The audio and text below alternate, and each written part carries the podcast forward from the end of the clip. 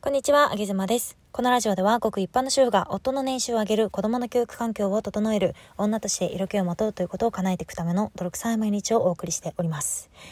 えー、あげずまは、実は今、家出をしております。えー、家出、うん、家出って言っていいのかどうなのかわかんないんですけれども、えー、土曜日の夜に、えー、家出をしようと決めまして、えー、日曜日は、えー、私の実家に泊まらせてもらって、えー、日曜の夕方にまた家に戻ります。なので、まあ、丸1日ぐらいかな。あの、短い家出になりますが、まあ、家出をしております。はい。あのー家出のね、きっかけは、まあ、夫婦のね、たわいもない喧嘩なんですよ。喧嘩というか、うん、いざこざがありまして、それで家出をしているんですけれども、まあ、簡単にお話をすると、えもう本当にくだらないんですよ。あの、簡単にお話をすると、あの私は花粉症で、で、私の夫も花粉症なんですけれども、まあ、夫はあんまり薬を飲みたくない人というか、なんて言うんでしょうね。うん、まあ、ちょっと変な人なので、あの、風邪とかも薬をなるべく飲ま飲まずに治したいみたいな、そういう方なんですね。で、私は、えー一方で、まあ、風邪はそんなに薬は飲まないけれども、花粉症だけはね、もうどうしても日常生活に支障が出まくるし、うん、2、3ヶ月続くじゃないですか。だからもうさすがに耐えられないということで、えー薬を飲んでおります。まあそんな感じなんですけれども、えー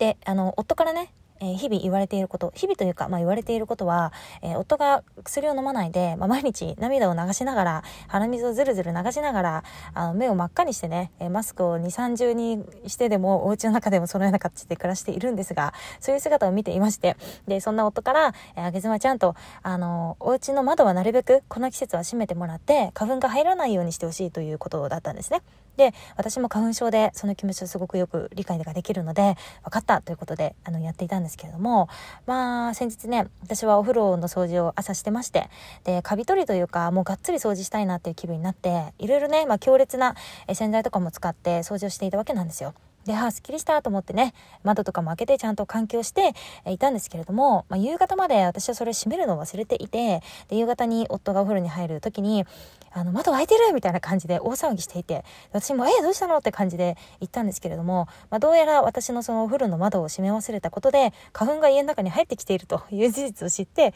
すごくショックだったようで、あの、そっからね、なんか怒りになってね、あの、すごくイライラしてたんですよ、夫がね。で、まあ、最終的に、あの、何を言われたってわけでもないんだけれども、なんかそうだね、あの、自分が気づかなかったのがいけなかった、みたいな感じのテンションに夫がなってしまって、で、私が、あいた、後ろ、後ろに部屋があったんですけど、その部屋の、えー中に夫が入っていくときに、その扉をバンと閉めたわけなんですよ。で、私もそのバンっていう音がちょっともうびっくりしちゃって、あの、背後でいきなりバンってなったので、すごいそれでびっくりして、で、なんかその時にちょっといろいろ考えてしまって、なんか夫は今仕事も忙しいし、で、これから土日に入るタイミングで、土日の時間を、まあ、心にね、ゆとりがない状態の、うん、人と一緒に過ごしていたとしても、なんか絶対に私たち毎週大体日曜日に喧嘩してしまうので、それもね、結局お互いの余裕がない状態で過ごしているから喧嘩になっちゃうんですけれども、それが分かっていたので、絶対そうなるなっていうふうに思って、それだったら、うん、ちょっと夫には頑張って日曜日だけね、子供の面倒を見てもらって、私はちょっと実家に帰って、まあ、距離を置こうというふうに判断をしましてね、勝手に。そして、えー家出をさせて、させていただきました。で、家を出る前に、夫が寝ていたんですけれども昼寝をしていたんですけどそこで、まあ、あの夫ちゃんとちょっとなんか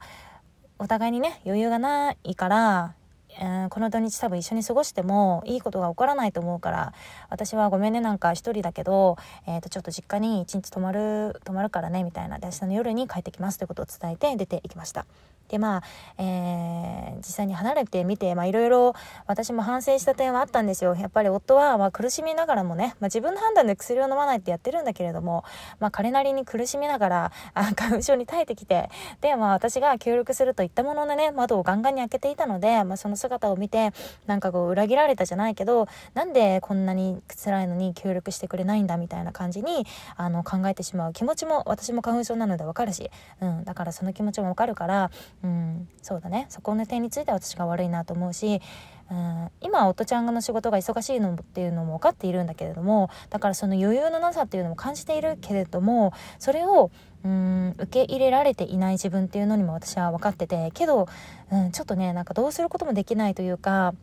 うん一般的に何かトラブルが起きた時にそこから逃げることって、まあ、良くないこととされていると思うんですけど私はねちょっと今回の件に関してはどうしても一旦ちょっと距離を置いて一旦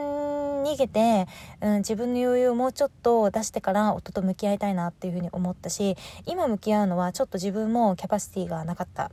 と思いました。そのね背後でドアをバンって閉められた時にわざとじゃないと思うんだけれどもなんか男性がねちょちょっとでも怒ると女性はすっごい怖いんですよ声をちょっとでも荒げられるとうん、女性からするとものすごく怖いの。私は昔父親から私は怒られたことがないんだけど私の妹がめちゃくちゃに怒られているところを見てしまってもうその光景がたまに夢にも出てくるぐらい怖いんですけどなんかそれを少し思い出すというかね男性がちょっと怒ると私はすごくビビっちゃうのでだからなんかこうやって逃げたのかなっていうふうに思いました別に私が